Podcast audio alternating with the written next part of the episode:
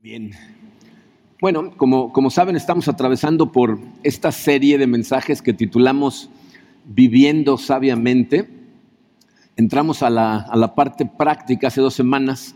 Eh, analizamos primero cuál es la manera más sabia de utilizar nuestro tiempo y luego analizamos la semana pasada cómo utilizar nuestro dinero, nuestra riqueza, nuestros recursos eh, y, y descubrimos cuando los invertimos sabiamente, eh, esas cosas producen plenitud en nuestra vida, que es lo que Dios está tratando de lograr a través de su sabiduría. Regresar a nuestro corazón al estado de gozo eh, para el que fue diseñado para vivir. El día de hoy vamos a analizar eh, un tercer concepto que tiene que ver con nuestras relaciones humanas. Porque miren, em, al final del día, la, la gente que está a nuestro alrededor son también regalos de Dios. Dios los puso en nuestra vida para eh, propósitos específicos. Eh, y, al igual que con los otros eh, recursos de los que hablamos, estos regalos deberían ser fuente de gozo para nosotros como seres humanos. Cuando no llevamos las cosas bien en nuestras relaciones humanas, pues entonces en vez de ser gozo, como con los otros, se convierten en fuente de dolor, fuente de ansiedad, a veces fuente de culpabilidad o de amargura. Pero la Biblia nos dice que no tiene que ser así, que nuestras relaciones no tienen que ser de esa forma, pero para que funcionen correctamente lo que tenemos que aprender a hacer es a sembrar semillas de paz. Por eso titulamos este mensaje Semillas de paz, porque es lo que necesitamos aprender el día de hoy. Así es de que vamos a darle gracias a Dios, vamos a ponernos en sus manos y vamos a estudiar este asunto de las semillas de paz. Padre, eh, eh, te damos gracias, Señor, como lo hacemos siempre. Te damos gracias por tu amor, ese amor que es incomprensible para nosotros, amarnos justo en el estado en el que estamos y como somos, y, enviar a tu Hijo Jesucristo a comprar vida para nosotros, aún siendo pecadores. Gracias, Señor. Gracias por esa vida que tú nos das. Y sabemos, Señor, que esa vida nos la diste precisamente para que la viviéramos para tu gloria, lo cual es imposible hacer sin la sabiduría que viene de ti. Eh, te pedimos, Señor, por eso que tu Santo Espíritu eh, invada nuestra vida, nuestros corazones, nos abra los ojos, nuestro entendimiento y que podamos ver estas cosas exactamente como tú las ves. Enséñanos el día de hoy, Señor, cómo sembrar semillas de paz en nuestra vida. Nos ponemos en tus manos, en el nombre hermoso y poderoso de tu Hijo Jesucristo, nuestro Señor. Amén. Muy bien, miren, eh, todos nosotros tenemos eh, relaciones humanas en las diferentes áreas de nuestra vida, que son diferentes tipos de relaciones, algunas son familiares, algunas eh, amistades, algunas laborales, y evidentemente, fíjense, en cada una de esas áreas tenemos que lidiar con diferentes tipos de personas. ¿no? Hay personas con las que lidiamos que pues, a lo mejor son, son, encantadoras, son muy amables, son gente que disfrutamos, algunas nos inspiran, eh, otras nos motivan, ¿no? Pero también hay gente en nuestra vida que pues, son difíciles para, para, lidiar con ellos, a veces son irritantes, a veces son gente que nos hace sentir menos, que nos humilla, ¿no? Tenemos todo tipo de gente alrededor. Eh, lo que la Biblia nos enseña es que si nosotros somos sabios en la manera en que llevamos nuestra vida y nuestras relaciones humanas, vamos a tener buenas relaciones con la gente sin importar qué tipo de persona son. Y eso es muy importante porque si, la mayor parte de tus relaciones son buenas, tu vida es más disfrutable. Si la mayor parte de tus relaciones son malas, pues entonces tienes una vida que es miserable. Pero para poder vivir sabiamente, la Biblia nos va a enseñar cómo relacionarnos con, semillas de paz. Miren, eh, vamos a estudiar hoy eh, del libro eh, de Santiago en el Nuevo Testamento. Santiago es considerado el libro de sabiduría del Nuevo Testamento, es el mejor lugar para estudiar las relaciones humanas y hoy vamos a leer un pasaje que está en Santiago capítulo 3, versículos 13 al 18, pero voy a empezar por el 18 porque es en donde se habla del concepto del que estamos hablando. Dice Santiago 3, 18, y la semilla cuyo fruto es la justicia se siembra en paz por aquellos que hacen la paz. ¿no? O sea, la semilla que produce la justicia, la plenitud en la vida de la gente, se siembra en paz por la gente que hace la paz. Entonces, fíjate lo que nos está diciendo ahí Santiago, es que tú estás todos los días de tu vida sembrando diferentes semillas en tus relaciones.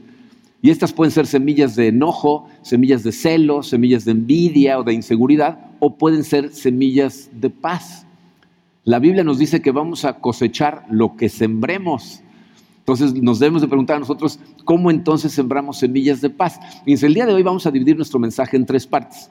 Primero quiero analizar cuál es la característica principal en el carácter de una persona que siembra semillas de paz o que puede sembrar semillas de paz.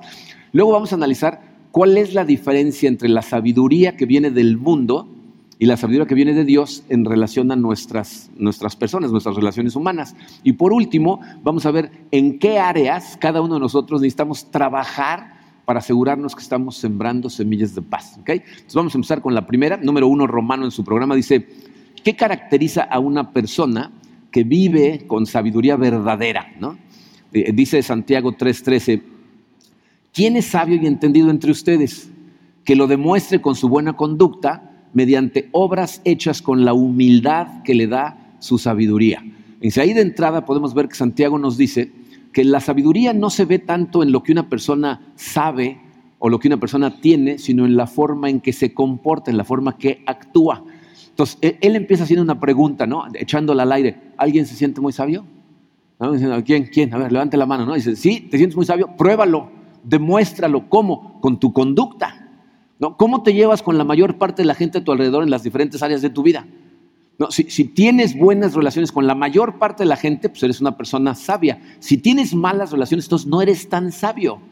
Ahora, ¿cuál es la característica que tiene una persona que, es sabia? Fíjate, eh, nos lo dice ahí claramente, dice, con su buena conducta mediante obras hechas con la humildad que le da su sabiduría. O sea, la sabiduría lo que produce en la vida de una persona es humildad. ¿cuál es la característica? Dice ahí, su humildad. ¿no? las personas sabias en las relaciones humanas son gente que son humilde, demuestras tu sabiduría con una conducta humilde. Fíjense, eh, la Biblia por todos lados trata de explicarnos que cuando tú tienes mucho conocimiento o eres una persona muy inteligente, pero eso no está acompañado de sabiduría, lo que causa en la gente es que se vuelven orgullosos y arrogantes.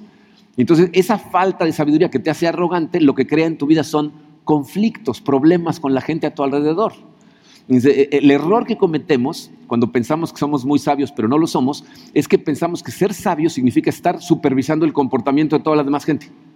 Estar diciendo a los demás cómo se tienen que portar. Pero aquí Santiago nos dice, no, ser sabio significa supervisar tu conducta, tu comportamiento para ver cómo estás tratando a la demás gente. Entonces, la sabiduría produce en la vida de una persona humildad. La humildad produce un tipo de conducta que genera buenas relaciones humanas. El problema es que estamos tan contaminados con la sabiduría que proviene del mundo que muchas veces sin darnos cuenta es la que estamos siguiendo. Entonces es muy importante diferenciar entre estas dos sabidurías. El número dos romano en su programa dice, diferencia entre la sabiduría de Dios y la sabiduría humana. Vamos a leer los versículos 14 al 16. Primero los voy a leer de corrido y luego los vamos a analizar despacito. Dice, pero si ustedes tienen envidias amargas y rivalidades en el corazón, dejen de presumir y de faltar a la verdad. Esa no es la sabiduría que desciende del cielo, sino que es terrenal, puramente humana y diabólica. Porque donde hay envidias y rivalidades también hay confusión y toda clase de acciones malvadas. vamos a analizar lo que nos está diciendo. Él empieza diciendo, si ustedes tienen envidias amargas y rivalidades en el corazón, ¿por qué una persona tendría en su corazón envidias amargas y rivalidad? ¿Se acuerdan lo que estudiamos la semana pasada? la semana pasada hablamos acerca de lo que significa tener verdadera libertad financiera. Y dijimos que para ser financieramente libres tienes que entender tres cosas. Tienes que entender que tú no eres dueño de los recursos que tienes, que Dios te los dio en administración, que te los dio para ayudar a otras personas, ¿sí? Te los dio para vivir tú, pero también para ayudar a otros, y que tu propósito más alto debería de ser servirle a Dios, ¿ok? Cuando una persona no entiende eso, lo que causa en su vida es que se pone a ver lo que los demás tienen, cómo les ven la vida, y, y generalmente nos enfocamos en los que están mejor que nosotros.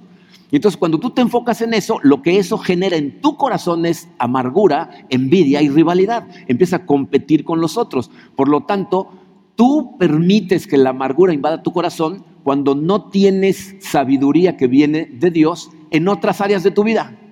y ese es un problema que tenemos muchas veces los que nos llamamos a nosotros mismos cristianos, que queremos compartamentalizar nuestra vida. Es decir, queremos decir, yo quiero que Dios eh, dirija mis, relaciones humanas, quiero tener paz con toda la gente, pero mi dinero lo manejo yo. No, en las finanzas que no se meta. esas las controlo yo, pero él que me ayude en las relaciones humanas. Lo que Santiago está diciendo es, mientras el dinero sea el número uno en tu vida, tu corazón siempre va a estar lleno de envidia, de amargura, de rivalidad, vas a sentirte arrogante si tienes más, vas a sentirte miserable si tienes menos y vas a causar problemas en tus relaciones humanas. ¿Ok? Entonces, si tu corazón tiene amargura, envidia, entonces, continúa Santiago, dice, dejen de presumir y de faltar a la verdad. ¿De qué está hablando? ¿Se acuerdan con qué pregunta inició? ¿Alguno se siente sabio? Si tú contestaste sí, dice, pues si tienes amargura y rivalidad en tu corazón, la respuesta es no. No tienes la sabiduría correcta, no eres una persona sabia, deja de engañarte a ti mismo, porque si hay problemas con la demás gente, no estás viviendo sabiamente. De hecho, fíjense cómo continúa, dice, esa sabiduría no viene de Dios, es terrenal, es puramente humana. ¿Qué significa eso? Eh, ¿Se acuerdan cuál fue el producto de la caída del hombre? Que nosotros sacamos a Dios de nuestra vida y en lugar de perseguirlo a Él, ahora perseguimos sus regalos, perseguimos a la creación. Dice, esa es sabiduría puramente humana. Esa es la, la naturaleza pecaminosa del ser humano persiguiendo a la creación. Y luego dice, y diabólica. ¿Cómo es posible que esa sabiduría sea diabólica? ¿Sabes por qué? ¿Quién le metió la idea en la cabeza a Adán y a Eva de perseguir cosas en lugar de a Dios? Satanás en persona. Entonces lo que nos está diciendo es, si tú estás haciendo esa persecución, si te estás dejando llevar por esas ideas, entonces no estás siguiendo la sabiduría de Dios. Y termina diciendo, eh, porque donde hay envidias y rivalidad, hay también confusión, es decir, hay caos, hay desorden y maldad, ¿no? Se crean problemas, pensamos hacerle cosas maldosas a la demás gente. Entonces, saber qué sabiduría estás siguiendo tú, relativamente fácil. Fíjate la pregunta que está en tu programa. ¿Qué hay en tu vida, en tus relaciones humanas? ¿Hay desorden y problemas o hay paz y armonía? ¿Qué hay? Nada más tienes que analizar tus relaciones y tú solito sabes si estás siguiendo la sabiduría de Dios o no. ¿Ok? Eh, eh, ¿Cómo la llevas con los demás? ¿En tus relaciones estás tranquilo, estás desestresado, llevas la fiesta en paz con toda la gente? ¿O más bien hay confusión, desorden, problemas, malentendidos? ¿Cómo está? Ahora, si tú eres honesto contigo mismo, analizas tus diferentes áreas y te das cuenta que en algunas de ellas hay problemas, la pregunta tiene que ser, ¿qué hago? ¿Qué cambio? ¿No? Entonces, el número 3 romano dice, ¿cómo sembramos semillas de paz? ¿Qué es lo que tenemos que hacer para sembrar semillas de paz? esto lo vamos a aprender del versículo 17 de este mismo capítulo 3 de Santiago, en donde viene una lista, eh, son ocho características, pero como Santiago junta dos, entonces van a ser siete puntos en donde, fíjense, esto lo que vamos a hacer es utilízalo para hacer un autoexamen. ¿Oyeron eso clarito? ¿ah?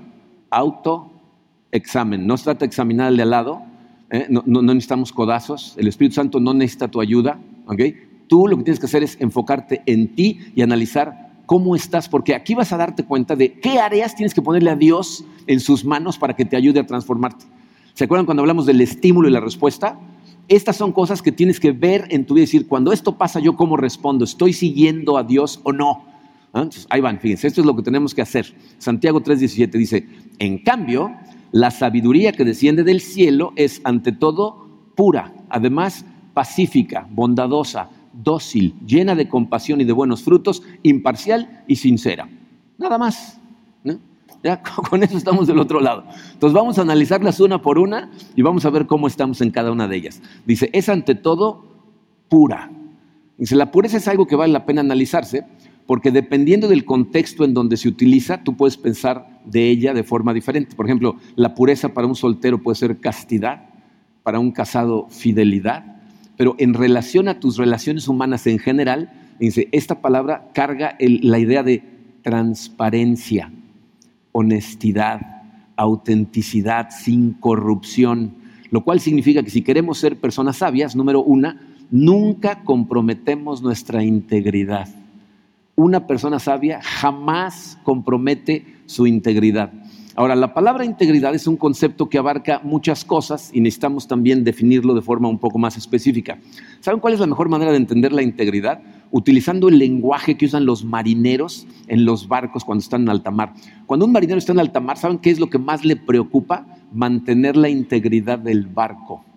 Es decir, que el barco no haga agua por ningún lado. Porque por donde haga agua, Si se llena de agua, se ahogan todos.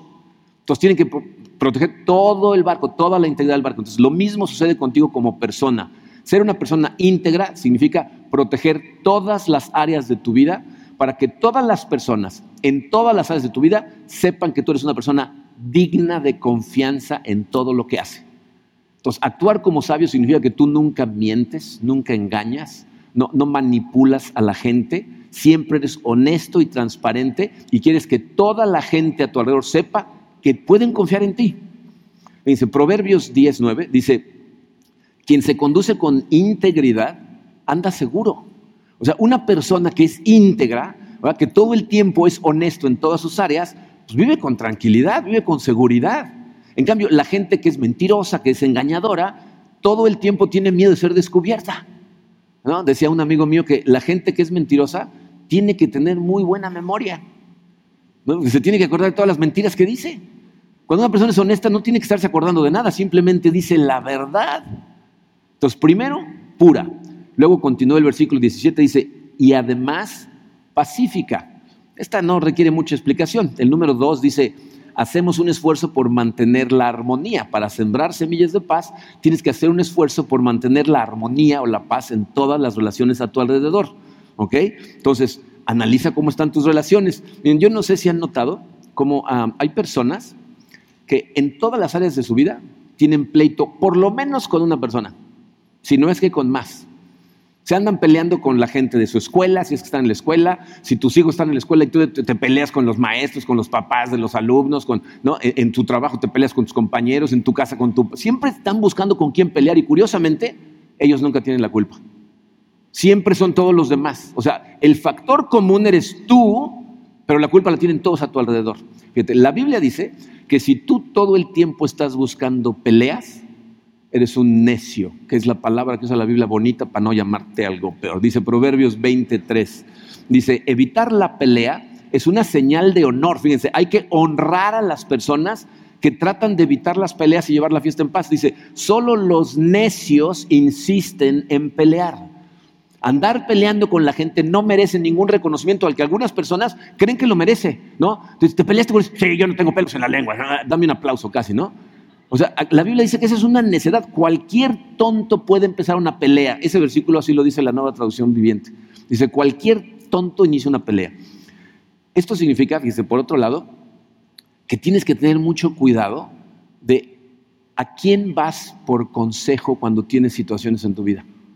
Para mí es sorprendente la cantidad de consejerías en donde la gente me cuenta que platicó con su hermano o con su vecino o con su primo y le dijeron, no te dejes, entonces vas y le dices y le, o sea, te, animan a irte a pelear. La mayor parte de las peleas que tenemos en esta vida, después de analizarlas, te das cuenta que no valían la pena. Y si todo lo que te está diciendo la gente alrededor es que te pelees, está siguiendo la sabiduría equivocada. Ahora, quiero que se fijen muy bien en el lenguaje que utilicé. Dije, en la mayoría de los casos no vale la pena. Evidentemente, no en todos ¿no? O sea, no en todos los casos no vale la pena pelear, que hay veces que sí vale la pena. Dice, el orden del versículo 17 es muy importante. Fíjense lo que dice, vamos a releer el versículo 17. Dice, la sabiduría que desciende del cielo es ante todo pura. O sea, por encima de todas las demás, pureza. Y además pacífica. ¿Qué nos está diciendo? La paz en tu vida no es más importante que la pureza. Jesucristo no nos enseñó que tenemos que buscar la paz sin importar el costo. El hombre sabio trata de no estar buscando conflictos, pero jamás compromete la verdad con tal de mantener la paz. O sea, hay gente que por no tener un conflicto está dispuesta a romper sus convicciones, va en contra de sus creencias, de sus principios, solo para no tener un problema. Entonces, eso no es lo que nos enseña Jesucristo, aunque la verdad sea dicha, la mayor parte de los conflictos no son por defender la verdad, o sea, nos andamos peleando por otras razones. Por eso siempre es bueno eh, pensar muy bien antes de actuar. ¿Sabes, ¿Sabes cuándo especialmente es importante que te detengas a pensar antes de abrir la boca? Cuando estás enojado. Cuando estamos enojados, cuando la gente dice o hace cosas que te empieza a hervir la sangre, lo mejor que puedes hacer es detenerte a pensar antes de hablar, porque como dicen en todos los deportes, el que se enoja pierde. Proverbios 14, 29, libros de sabiduría del Antiguo Testamento, dice, el sabio domina su enojo, el tonto no controla su violencia. O sea, la gente sabia se, detiene a sí misma antes de actuar. Entonces, cuando, cuando te sientas enojado, acuérdate, sabio es pensar antes, calmarte antes de contestar. De hecho, les he platicado, yo, hice una regla conmigo mismo acerca de textos o correos que me llegan que, que hacen que me hierva la sangre. Jamás los contesto el mismo día me he dado cuenta cuando dejo un correo, por más que me enoje descansar y al otro día lo leo, ya no me enoja igual y lo pienso mejor. Entonces, aprende a calmarte antes de contestar. La siguiente característica dice bondadosa. Esta característica es difícil de traducir al español porque en griego es una sola palabra, pero no la puedes traducir con una sola palabra al español. El, significado que carga es la forma bondadosa es la forma en que una persona en posición de autoridad superior trata a una inferior. O sea, una persona considerada en su trato y en la forma en que le habla y le pide las cosas a gente que es inferior a ellos en el contexto que sea. Entonces, podríamos decir que actuamos sabiamente cuando, número tres, tomamos en cuenta los sentimientos de los demás. Miren, esto, como les digo, tiene mucho que ver con la diferencia eh, social en estatus. O sea, hay, hay situaciones en donde personas están en desventaja social con otras, por ejemplo, padres e hijos. Los hijos dependen de los padres, ¿no? Dependen de que les den dinero, de que les den permisos, de que les den ropa, de que les compren cosas. Entonces, si, cuando está lidiando un padre con su hijo que está en desventaja consigo, está, actuando de una manera que está irritando y haciendo enojar al hijo, no estamos actuando sabiamente. Eh, eh, cosas que les he dicho cuando hablamos de padres e hijos, una de las cosas más tristes que he notado entre padres e hijos es que hay padres que le hablan a sus hijos de una forma que no le hablarían a nadie más. Insultante, humillante. O sea, no sé qué sientes que te da derecho a tratar así a tus hijos, pero los estás destrozando. Jefes empleados. El empleado depende de su trabajo, depende de ti, si, tu trato hacia él es injusto, arrogante, humillante, no estás actuando sabiamente. Aparte de que, aunque lleves las de ganar según tú, el empleado va a estar haciéndote una guerra de guerrillas que te va a meter el pie por donde pueda sin que lo veas. ¿no? Pero no es la forma sabia de actuar. Otras, cosas, otras áreas, por ejemplo, son cuando lidiamos con personal que nos está dando servicio. eso realmente es una vergüenza. ¿eh? O sea, cuando, cuando tú estás en un restaurante, está atendiendo un mercero, estás en un hotel y está atendiendo un recepcionista. O sea, que la gente se sienta con la autoridad para hablarle de forma humillante a otro ser humano simplemente porque está en desventaja social. Porque no, no, están hablando por ellos mismos, representan a una empresa. Si tú los atacas y los humillas y, ellos te contestan, te quejas con el jefe y la persona puede perder incluso su trabajo. La, la verdad es que hay veces que te dan ganas de esconderte abajo de la mesa cuando oyes a la gente hablando de cierta forma a otras personas. Y miren, hay unos testimonios. Eh, hace unos años, una, mujer miembro de nuestra iglesia que trabajaba en la industria turística, eh, en ventas, me platicó, me dice, esta semana pasé la vergüenza más grande que he pasado últimamente. Dice, llevé un grupo a nuestro hotel de una iglesia de aquí de Cancún y el líder del grupo se la pasó gritando, humillando e insultando a todo el personal. Dice, hubo un momento donde estábamos en la recepción y empezó a gritarle a los recepcionistas y los tres recepcionistas me voltearon a ver a mí, porque saben que soy cristiana y que yo llevé al grupo. Dice, cuando se fue el individuo, le dijeron, ¿y así son todos los cristianos? Que le dijo, no, no, son otros cristianos, ¿no? Pero la verdad es una vergüenza, ¿eh? O sea, que nos llamemos a nosotros cristianos responsables del ministerio de la reconciliación, encargados de transmitir el amor de Cristo, pero sintamos cuando estamos en una posición superior, podemos humillar a la gente. La gente sabia no actúa de esta manera. Siguiente en la lista dice dócil. Esa palabra se puede traducir de otra manera también, razonable. Esto nos da la idea de una persona que está dispuesta a escuchar, es decir, una persona que no se aferra a que la manera en que esa persona piensa que son las cosas, así son. Todos nosotros tenemos una forma diferente de ver la vida de acuerdo a dónde crecimos, la cultura en la que crecimos, y, cuando una persona se aferra a decir, no, como yo lo veo así es, aquí nos está diciendo que eso no es sabio, es de necios. ¿ah? Nos da la idea también de, fíjense, una persona que sabe que de toda la gente puede aprender algo. Todos en esta vida somos ignorantes, nada más en diferentes áreas. Entonces la gente sabia sabe que algo puede aprender de cada persona a su alrededor. Entonces podríamos decir que sembrar semillas de paz significa, número cuatro, que estamos abiertos al punto de vista de otras personas. Fíjense que dije abiertos al punto de vista y no nada más que escucha a otras personas, porque tú puedes escuchar a otra persona con el corazón cerrado, pensando ya nada más en cómo le vas a contestar porque ya estás seguro de que el otro está equivocado. No, esto nos dice, no, es una persona que está abierta, que es flexible, que está dispuesta a escuchar el punto de vista y de alguna manera pensar de entrada, a lo mejor esta persona está en lo correcto y yo estoy viendo esto de forma equivocada. Fíjate, nada más piensa en cómo cambia tu actitud si cuando estás hablando con una persona, tú estás pensando por dentro, a lo mejor él tiene la razón y no yo, en, lugar de decir, este está mal. O sea, tu lenguaje corporal cambia cuando estás pensando, vamos a escucharlo, a lo mejor tiene la razón, ¿no? dice, Proverbios 12, 15, dice, el necio cree que todo lo que hace está bien, pero el sabio atiende los consejos. Que te es de sabios escuchar los consejos de las demás personas. Después los analizas, los comparas contra la palabra de Dios. Si, están bien, pues los aprovechas. Y si no, pues los desechas, ¿no? Pero ya escuchaste, ya te diste la oportunidad de aprender algo nuevo. Miren, cuando, se trata de equipos de trabajo, familias, pocas cosas generan más enojo en la demás gente en tu vida que hacerles sentir que su opinión no cuenta y no sirve para nada. Esa es la manera más rápida de lograr que no quieran ser parte de ese equipo. Y lo contrario, cuando tú haces sentir a la gente importante escuchando sus puntos de vista, eso es lo que les ayuda a ellos a conectar contigo y a sentirse que son parte de algo más importante. Entonces la gente sabia está abierta a escuchar los puntos de vista de los demás. Luego Santiago va a continuar aquí con dos conceptos que están unidos. Dice, llena de compasión y de buenos frutos. ¿Por qué están unidos? Dice, porque estos como, como, lineamiento de sabiduría tienen que ir juntos para que entiendas el por qué. Fíjense, compasión también se puede traducir como misericordia. De hecho, es la forma en que se traduce esa palabra en casi todo el resto del Nuevo Testamento, misericordia. Entonces, piensen lo que es la misericordia. La entendemos muy bien cuando pensamos en nuestra relación con Dios. Misericordia es cuando Dios nos da no lo que merecemos, sino lo que necesitamos. ¿No? Fíjense, ¿cómo, nos trató Dios? Todos nosotros merecemos el castigo de Dios por haber estado en rebeldía contra Él, en desobediencia contra Él. Pero en lugar de eso, Dios no se enfocó en nuestros errores, no se enfocó en nuestra desobediencia, lo que hizo fue amarnos y salvarnos. ¿no? O sea, Dios nos amó para ganarnos para Él. Entonces, eso es lo que está esperando de nosotros.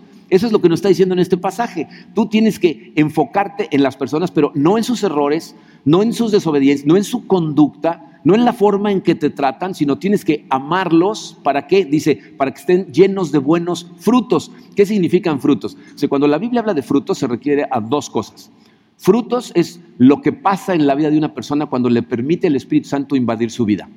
En Gálatas 5, 22 y 23 hay una lista de características que son el fruto del Espíritu, ¿no? Empieza a ser una persona llena de amor, de paz, de gozo, de paciencia, de humildad, de dominio propio, etcétera, ¿no? Entonces, un fruto es todas esas características en tu vida. Pero como resultado de eso, otro fruto es cuando otras personas ven ese fruto, les impacta en su vida, quieren saber de dónde viene, tú les dices que viene de Dios y entonces ellos empiezan a seguir a Dios. Entonces ya diste otro tipo de fruto una persona más conoció a Cristo gracias al fruto que diste tú en tu vida. Y eso es lo que está diciendo aquí, llena de compasión y de buenos frutos. En otras palabras, cuando las juntamos las dos, el número 5 dice, amamos a la gente como es con el fin de ganarla para Dios.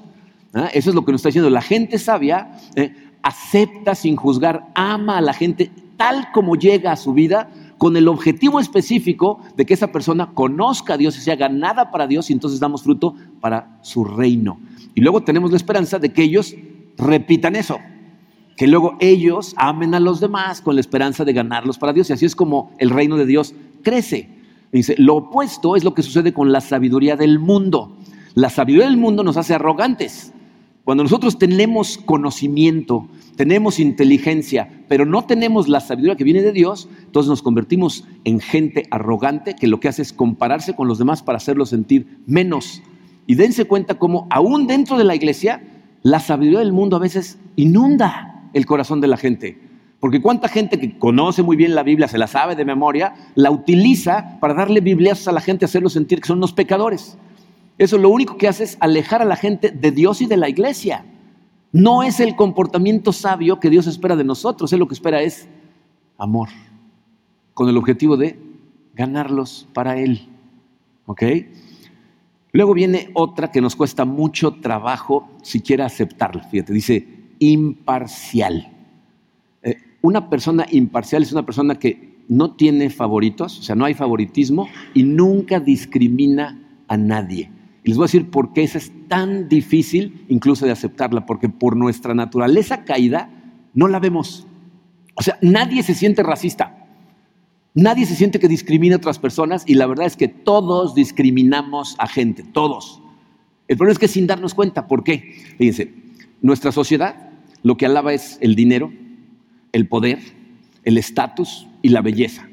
Y por lo tanto, la gente sin darnos cuenta tratamos diferente a la gente que tiene mucho, a la gente que es más importante, a la gente que es más famosa y a la gente que es mejor parecida. Y estas cosas están estudiadísimas. ¿eh? hicieron un experimento en una empresa en donde el grupo que está haciendo el experimento le dijeron a recursos humanos, necesitamos contratar a este personal, ¿no? Tales personas, y les dieron las características que necesitaban para esos puestos. Y luego ellos mismos mandaron candidatos. Entonces mandaban a una chica guapísima con un currículum regular, ¿no? Cubría algunas características, otras no. Y luego mandaban a una chica normal, ¿no? no o sea, no era la más fea del pueblo, sino mandaron a una chica normal, con un currículum perfecto, que cubría todas las necesidades, igual con hombres, hombres que parecían modelos con un currículum normal, hombres normales que llevaban un currículum excelente. En el 95% de los casos contrataron a los mejor parecidos. Y cuando confrontaban a los de recursos humanos, en buena lid, ¿no? no para hacerlos sentir mal, sino para decirles, miren lo que hicieron, ellos con honestidad decían, yo pensé que había contratado al mejor candidato. O sea, honestamente no me di cuenta, o sea, ni cuenta te das cuando discriminas a otros por la clase social, por cuánto ganan, por qué tan famosos son. Fíjate, eh, lo peor de esto es que esa gente que califica en esas categorías ya lo exige, ya lo espera de los demás, esperan trato especial porque pues, ellos son especiales. Y el problema es que cuando, cuando tú enalteces a alguien, cuando haces a alguien sentir superior, invariablemente estás haciendo a otra persona sentir inferior. Esto, esto, yo lo he experimentado, por ejemplo, en, vuelos, ¿no? Antes, cuando viajaba muchísimo, por la cantidad de millas que tenía acumuladas, cada rato me subían a primera clase. Y hay veces que vas en la primera clase y, a toda la gente las, las tratan normal, pero se sube una persona famosa, importante, y entonces ignoran a todo el mundo por estar haciéndole alabanzas al otro. O sea, te hacen a ti sentir menos para hacer sentir más. Y nada más piensa en lo que la primera clase significa. Te subes a la primera clase y despega el avión y vamos a cerrar la cortina de la runfla, ¿no? O sea, todos los, ¿no? O sea, son mensajes que mandamos de discriminación total, ¿ok? Entonces, para actuar sabiamente, les voy a decir lo que esto significa. Punto número seis, hacemos sentir importante a toda la gente. O sea, tu trabajo como gente sabia es encargarte de que toda la gente a tu alrededor siempre se sienta muy importante. De hecho, miren, Pablo va más allá. En Filipenses 2.3 dice, no hagan nada por egoísmo o vanidad, más bien con humildad consideren a los demás como superiores a ustedes. Pablo todavía va más allá porque él está tratando de extender el reino de Dios. Dice, ¿quieres ganar a gente para Dios? ¿Quieres ser sabio en tu comportamiento? Cada persona que la veas piensa, esta es una persona importantísima. Tratamos igual a la gente que, por ejemplo, cuando llega el dueño de un hotel al hotel, ¿ustedes creen que lo tratan igual que a todos los demás? O sea, ¿no es una ridiculez cuando los verdaderos dueños del hotel son los que le pagan el salario incluso al dueño? Entonces nosotros tenemos que tratar a la demás gente como más importantes que yo. Em, han estudiado la historia de Mary Kay Ash, la fundadora de los cosméticos Mary Kay. Esa señora tenía un, eh, un dicho que le decía a todas sus vendedoras, les decía, toda la gente trae colgado un letrero invisible que dice, por favor, hazme sentir importante. La gente que hace eso se gana a todas las personas a su alrededor. Y la Biblia dice, esa es la gente más sabia la que todo el tiempo está tratando de sentir importantes a los demás. Por último, dice sincera. la traducción literal tampoco se puede decir en una sola palabra, porque en realidad, dice, la, la palabra en griego es antipócritas. ¿Le suena familiar? O sea, es sin hipocresía. No, es lo contrario de hipocresía. Y si una persona sabia no es hipócrita, es decir, no necesita eh, esconder o disfrazar quién es. Hipócritas es como le llamaban a los actores de teatro en Grecia. ¿No? Hipócrita literalmente significa máscara. Los actores se ponían una ropa, salían con una máscara y actuaban, luego salían, se cambiaban de ropa, se ponían otra máscara y eran otro personaje. ¿no? Entonces aquí lo que nos está diciendo es, no te pongas máscaras cuando estás interactuando con otras personas. Necesitas ser tú. E, e, el conocimiento, el conocimiento, el comportamiento más necio que puede tener una persona es pretender ser alguien que no es. Pretender estar bien cuando no lo está. Por eso, miren, tenemos a tanta gente en la iglesia que, no se acercan a pedir ayuda. Les da vergüenza que sepan cómo realmente son atrás de la máscara. Entonces prefieren pretender, tienen matrimonios que están a punto del divorcio, pero aquí llegan con la máscara del domingo, ¿no? Entonces, todo bien, todo en orden. Entonces prefieren que nos enteremos cuando pasa el divorcio que pedir ayuda antes. Les da miedo que nos enteremos que no son perfectos. Les tenemos una mala noticia, ya sabemos. No hay uno solo perfecto aquí. Aferrarte a tu hipocresía, lo único que logra es que no le permitas a Dios transformarte y no le permitas a otras personas ayudarte. Entonces, bien, ser sabio en tus relaciones humanas, dice, es ser honesto acerca de tus debilidades, ser honesto de con qué estás luchando, con qué estás batallando, en dónde te duele, cuál es tu lugar más vulnerable. Y a lo mejor te preguntas, ¿qué tiene eso de sabio en tus relaciones humanas? Miren, eh, leí una estadística que honestamente me sorprendió totalmente, no, no, por la estadística, sino por cuánta gente estuvo dispuesta a reconocer la verdad. Fíjense. Eh, en una estadística reconocieron el 95% de personas encuestadas que en su primera cita con su pareja mintieron. 95% de la gente reconoció que en su primera cita exageró, se hizo pasar por alguien un poco mejor de lo que realmente es. Pero, ¿se dan cuenta del problema que eso significa? O sea, lo que estás creando son relaciones ficticias. Ya sé, están diciendo, yo no, mi amor, yo... el, problema con esto es que eh, tus relaciones cuando, cuando te conocen con máscara puesta no son reales. Se enamoran de la máscara. Entonces la gente tiene que entrar a sus relaciones pretendiendo, porque ahora ya dijeron, entonces ahora tienen que estar pretendiendo y por eso muchas veces se pasa que la gente se acerca y mujeres y hombres me dicen, es que al, año y medio, dos años de matrimonio, de pronto me di cuenta que no conocía a la persona con la que me casé. Algunos dicen, me la cambiaron, no te la cambiaron, se quitó la máscara, ¿no? Dice, ah, era una máscara, sí, pues póntela, por favor, porque, ¿no? Dice, lo más honroso que puede hacer el ser humano es convertirse en la persona que pretende ser. ¿Por qué no mejor trabajas en convertirte en esa persona? Entonces, estas cosas son muy tristes y miren, causa otra tragedia en la iglesia. Porque si todos aquí pretendemos que estamos bien, cuando llega gente nueva dice, ¿cómo voy a decirles que yo estoy mal si aquí todos están bien? Créeme, que te voltea a tu alrededor, no importa cómo se vea la gente, te voy a decir, todos estamos luchando con algo, todos. Muchos con más de algo. ¿Ok? Esa es la realidad. Lo que ves aquí es la máscara del domingo. ¿Ok? Pero necesitamos todos quitarnos la máscara. ¿Ok? En fin, estas son todas las áreas. Entonces, no sé si fuiste haciendo un análisis personal de cómo te fue. Eh, no sé cómo te fue, pero te voy a decir lo que sí sé. Por lo menos en una, si no es que en más de una, te fue mal.